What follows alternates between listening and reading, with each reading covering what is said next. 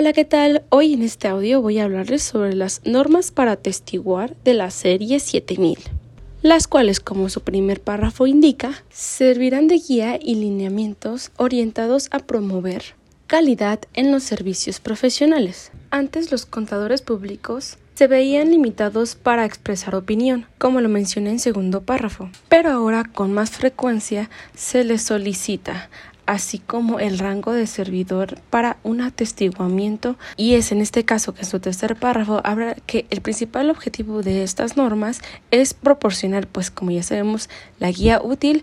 Para esos profesionales que hacen su atestiguamiento y establecer eh, inclusive nuevas normas o modificaciones en conjunto al Instituto Mexicano de Contadores Públicos. Estas normas son una extensión de las mismas NIAS, pues también se busca dar respuesta a estas nuevas demandas por estos nuevos servicios, pero de igual manera no eliminará ni modificará ninguna de las normas internacionales de auditoría. Es decir, el contador jamás debe de perder de vista las NIAS. De ahí vamos a abarcar lo que son las normas personales y generales, en las cuales establecen que un informe profesional debe estar desempeñado por una persona con título profesional de contador público, es decir, que esté legalmente constituido.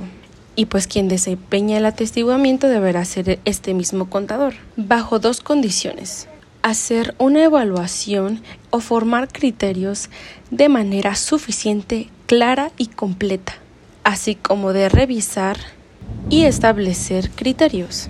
Este mismo contador deberá estar obligado al cuidado y diligencia para la realización del trabajo y su informe. De sí mismo, tener una actitud independencia de todos los asuntos relativos a su trabajo de atestiguamiento proseguimos con las normas de ejecución del trabajo, en el cual nos menciona que el atestiguamiento debe estar planeado e incluso utilizar ayudantes supervisores.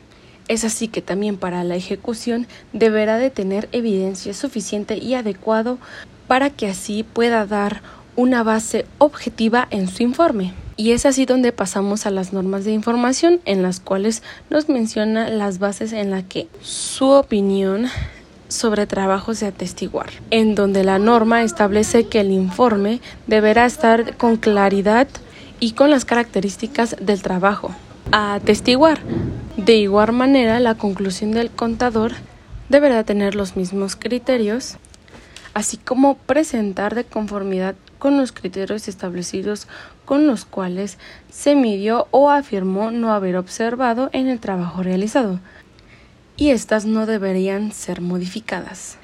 E incluso debe aclarar en la relación con estados financieros o información financiera la expresión de una opinión.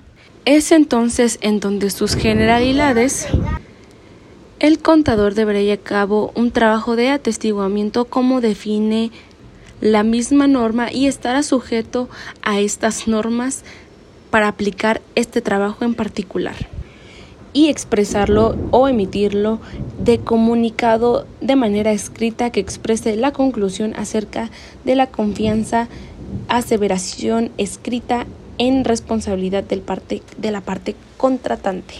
Y es que en el párrafo 21 hablaremos sobre los alcances y limitaciones y que pues estas solo serán aplicables a estos servicios de atestiguamiento que presenta el contador público y que en su párrafo 22 da un listado de ejemplos en los que no se considerarán como trabajos de atestiguamiento.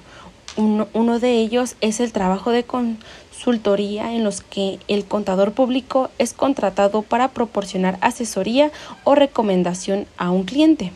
Así como una limitación en la que si el contador no expresa de manera explícita una conclusión de confianza, se podrá tener la posibilidad de inferir razonablemente.